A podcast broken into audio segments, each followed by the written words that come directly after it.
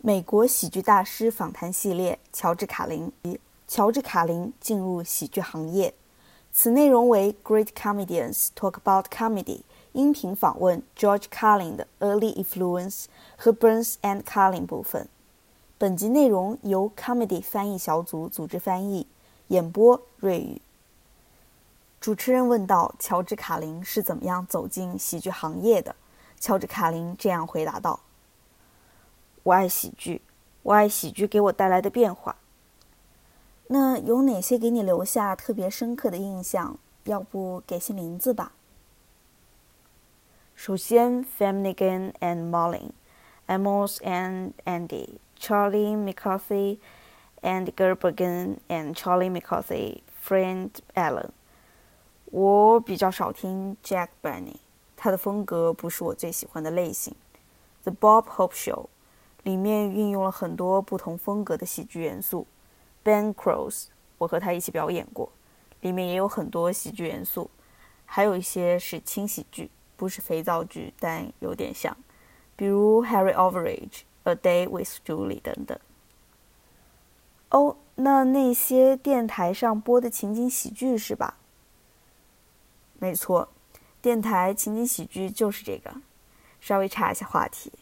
其实之前我也做了些研究，除了电台情景喜剧以外，当时还有些其他东西也给到了我帮助，比如一本叫《一千个笑话》的杂志，我每一期都看了；还有一本很小众的杂志，只发行了几期，叫《Ballyhoo》，我也买过。我看《Mad Max》还是本漫画，《Panic Max》也只是本漫画。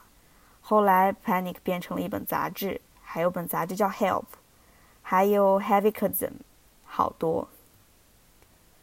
听起来你对喜剧的兴趣并不只是喜欢那么简单，你好像非常渴望，或者说迫切的需要去走进喜剧的世界。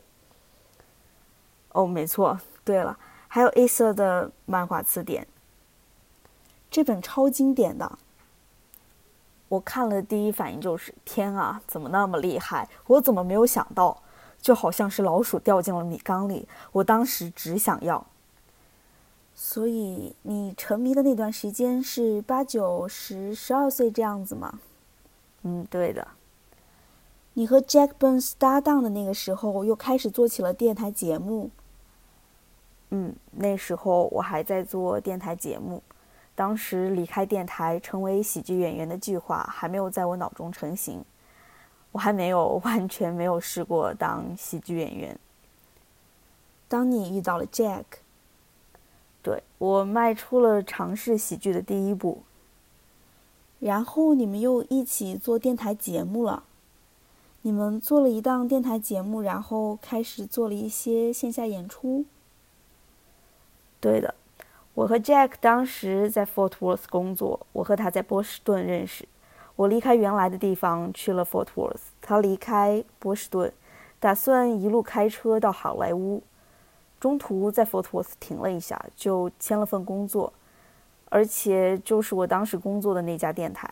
我们合租了大概三四个月，每天晚上我做完节目，我当时都是半夜下班，他当时是晚间的配音演员，我们就会去一起去一家叫 Selling 的咖啡店。当时还是垮掉一代盛行的时候，很多人都觉得自己代表了垮掉的一代。当然，那边还是有一些玩世不恭、不受常规约束的自由散漫主义者。我们会即兴创作一段双人表演，白天在自己的房间里想些点子，然后晚上到咖啡店去根据这些点子即兴表演。有点简单粗暴，实际上也是非常简单粗暴。肯尼迪被刺杀的前一晚，他的特勤人员就在这个咖啡馆里。那晚这里开了一个后来臭名远著的烂醉派对。后来特勤人员来了，就在这个 Fort Worth 这个 Selling 咖啡馆。话说回来，就是因为我们这些有时候会喝倒彩的酒鬼观众那边偶尔得到些笑声作为反馈，我们就有了信心，辞了电台工作。满怀壮志的开车到了加州。哇，那你们到加州的时候有几分钟的段子了？五分钟、十分钟？我们大概有十五分钟的段子吧。是成熟的、打磨过、观众之前反应很好的段子吗？对的，“打磨”这个词在当时用还太早了，但的确是经过观众检验的段子。这样啊，但你觉得已经够了吗？嗯。我们当时觉得已经可以自信的离开电台了，当时电台的人还说了：“你们一定会回来的。”他说有很多其他人也辞了电台，以为可以在好莱坞平步青云了，结果碰了一鼻子灰。我们也会回来的，他也经常说这些。这样啊，那你们到了好莱坞可以大展身手了，开始累积更多的段子了，然后呢？唉。四处碰运气，大概一个月后，我们的钱被偷了，所以不得不重新做了会儿电台节目，大概做了三个月。与此同时，我在一家叫 Cosmo Alley 的咖啡店找到了一份工作。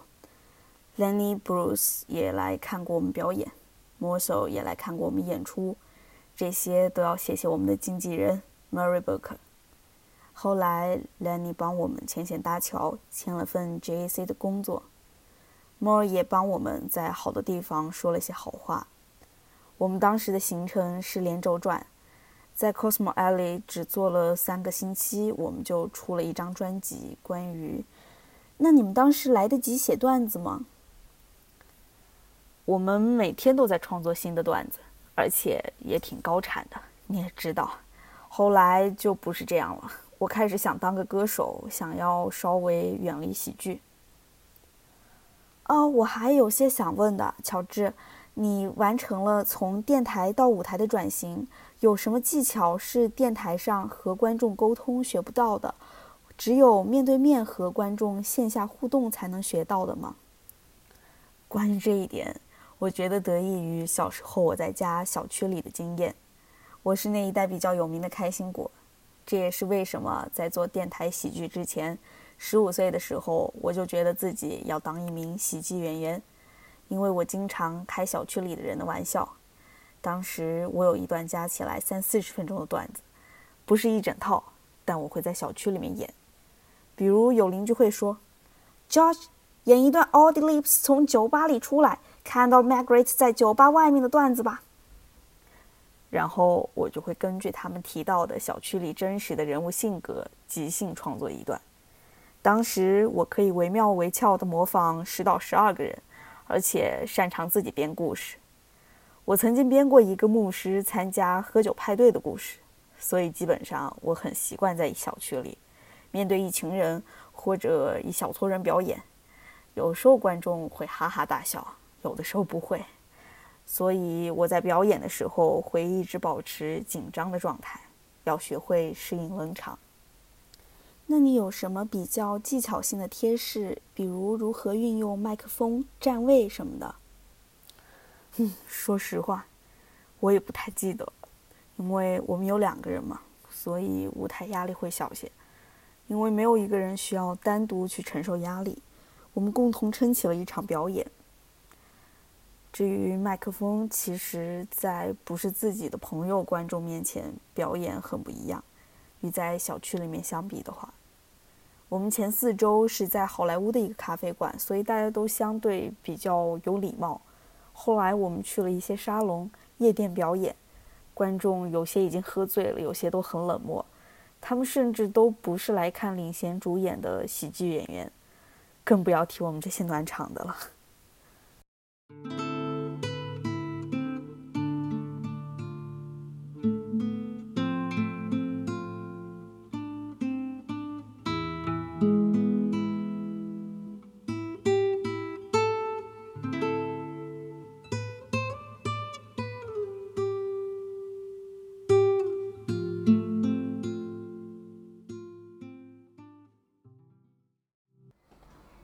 各位，今天乔治卡林的访谈系列就到此结束。更多的乔治卡林访谈音频，可以关注我的公号“牙签的千言万语”。两个签都是牙签的签，或者到喜马拉雅 APP 关注我的音频专辑《牙签吐槽局》。感谢大家的聆听，Goodbye。